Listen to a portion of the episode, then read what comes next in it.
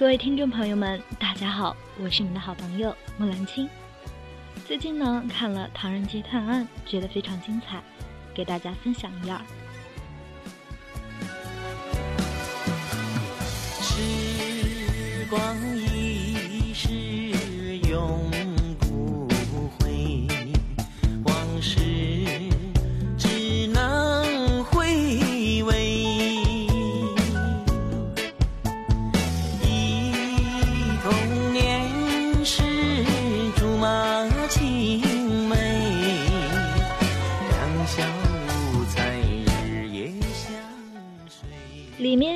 两个惊艳的画面和三个惊悚的画面，令人印象深刻。首先呢，是神探小鲜肉三维四维宫殿的定格画面。神探本身的原型来自神探夏洛克，他与宝强的关系类似《名侦探柯南》中的柯南与毛利。虽然定格画面连《来自星星的你》都用过，惊艳度远不如袁大马最后一幕那么经典，但在国产中绝对一流，经验指数三颗星。第二个是医院那个长镜头，真心不错。警察、劫匪、黑帮汇聚一堂火拼，配上复古怀旧歌曲《往事只能回味》，中间再加上一个瘸子从轮椅上站起来跑掉，一个横切面的长镜头一气呵成，不仅有笑点，镜头运用炫酷，火拼突然，拍拍出了昆汀·盖里奇的味道，惊艳指数四颗星。细看会发现，不断有黑帮从病房中出来，无辜的加入战斗。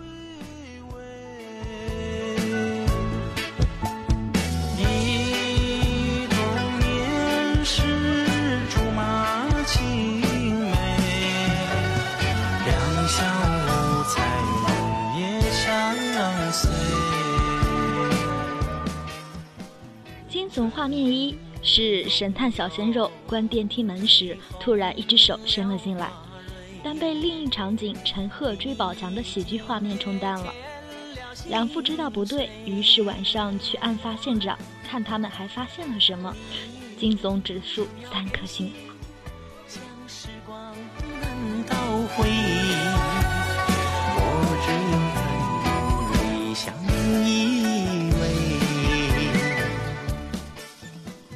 发现场，神探小鲜肉和宝强正在推理时，蒙面凶手突然出现。那一段氛围其实就是鬼片、恐怖片的氛围，挺吓人的。惊悚指数四颗星。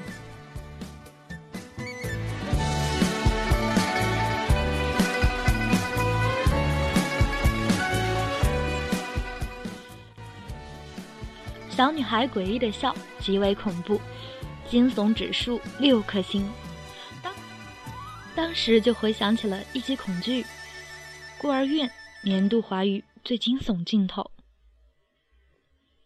P.S. 从北京爱情故事就能看出来，陈导喜欢炫技。北北爱中小鲜肉飞上天和最后去世老奶奶视角的长镜头都是比较炫的，当然肯定不及鸟人等炫技神作，但可以往那方面发展。二是各类元素的精彩糅合。一显然动作喜剧场面是成龙的，警察追逐宝强和宝强大闹曼谷警察局的桥段，吃辣椒粉，从楼梯滑下来，追逐时骑自行车的人落水，都是成龙早年电影《A 计划》红番区的精彩桥段。在成龙大哥已经不复当年勇，谁能想到他的玩法竟被陈思诚和王宝强玩的这么溜？听说动作班底就是陈家班的，但做的确实比成龙大哥今年的作品要好。宝强一心想着功夫，其实可以在动作喜剧方面大干一场。已经也添了心碎。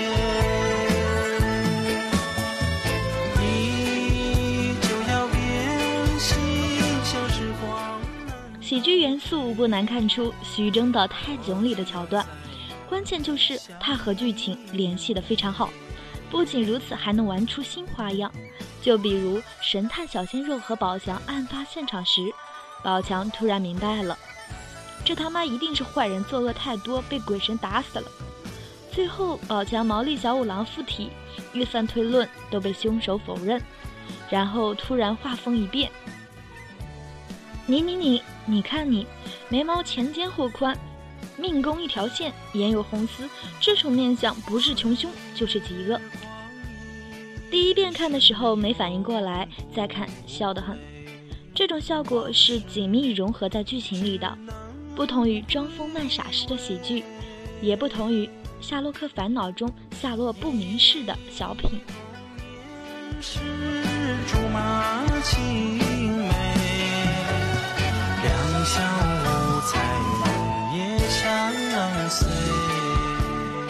本格的推理。虽然比较简单不完美，但是有很纯正的本格。如果抛开喜剧来说，本格爱好者可以看到他们案件重演时，就应该可以将案件的手法过程修手推论出来。即使即使因为喜剧盖住案件，在宝强推翻小车时，神探最后在车上对宝强说：“你还有什么不明白的吗？”都是在一次又一次的试探观众。再看一遍，或者是回顾一遍时，你会惊奇的发现，每个情节都是在为调查案件服务的。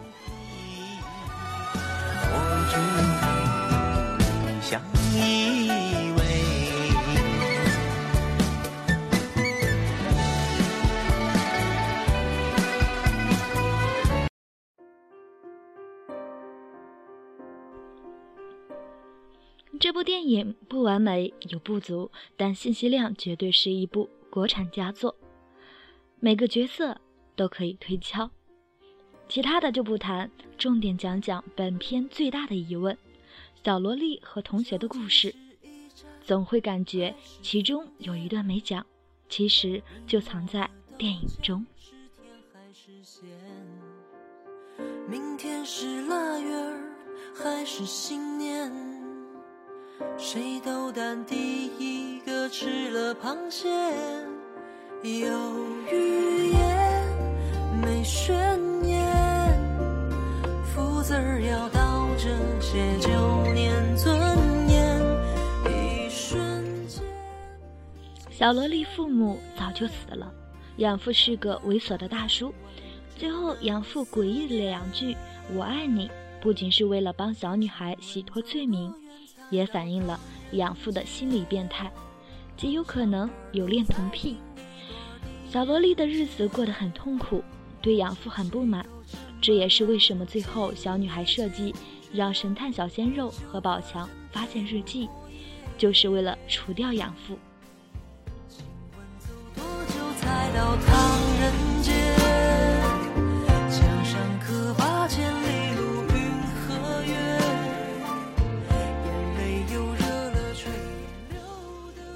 萝莉从小无父无母，养父还是个变态，拥有强大的心理。从片中，从片中情节，明明知道宝强鲜肉是被陷害的，却能不露声色；明明发现了猥琐大叔的跟踪，也能从容淡定，可以看出。此外，萝莉还喜欢看侦探小说，这使她拥有犯罪的技巧。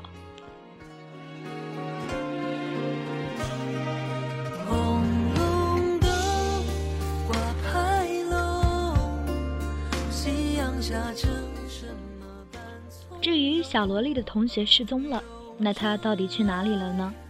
片子里面没有说，只知道失踪之后，同学的父亲就开始跟踪他。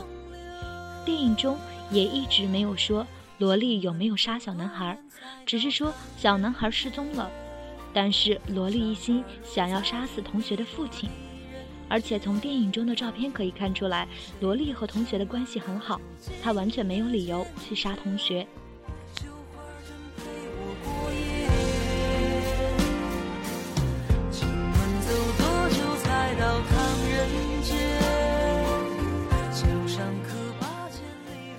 没错，小男孩并没有死，而是故意失踪的。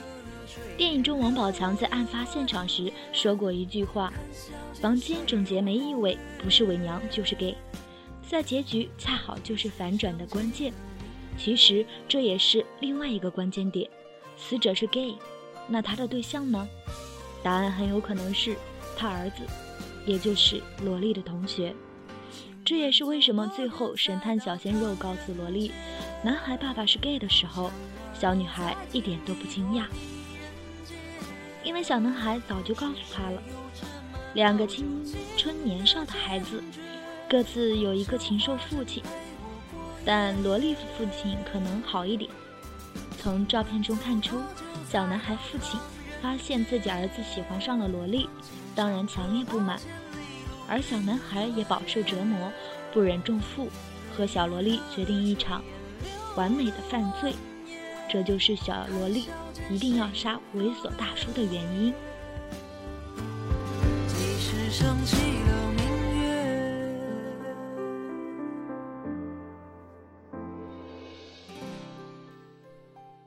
但是凭借两个小毛孩根本不可能，于是小男孩故意失踪。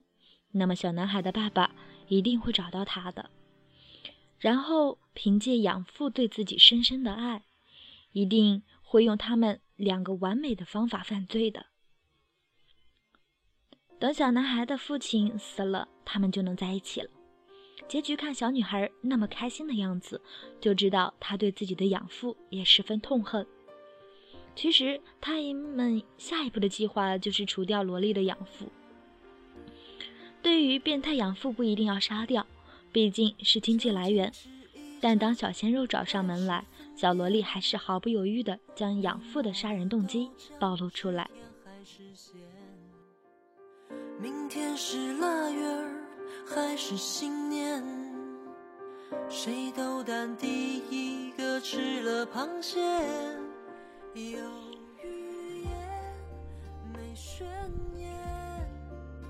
福字儿要倒着写，就念尊严，一瞬间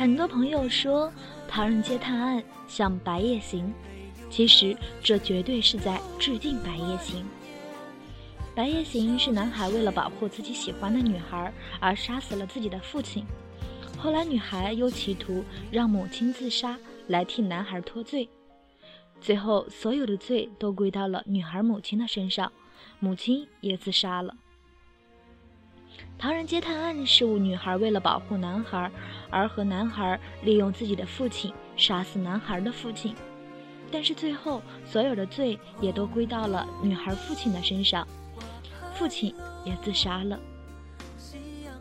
还记得片头秦风的书架吗？上面有很多关于推理的书籍，左边第一本就是《白夜行》。小女孩的名字叫斯诺 （Snow）。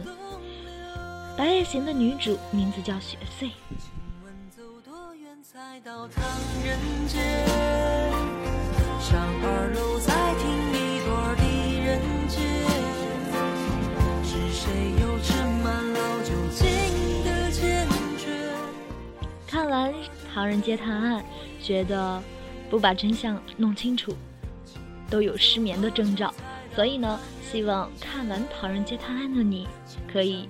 来听听案件的最后发展。接下来呢，有什么好的电影、好的节目，大家也可以随时向我公告。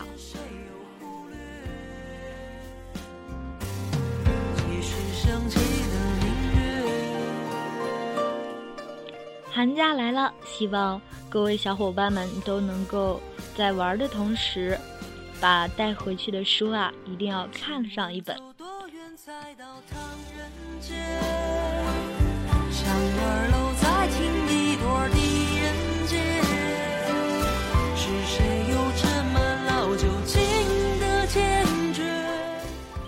下一次我们会分享的电影或电视是什么呢？然后敬请期待哦。晚安，小伙伴们。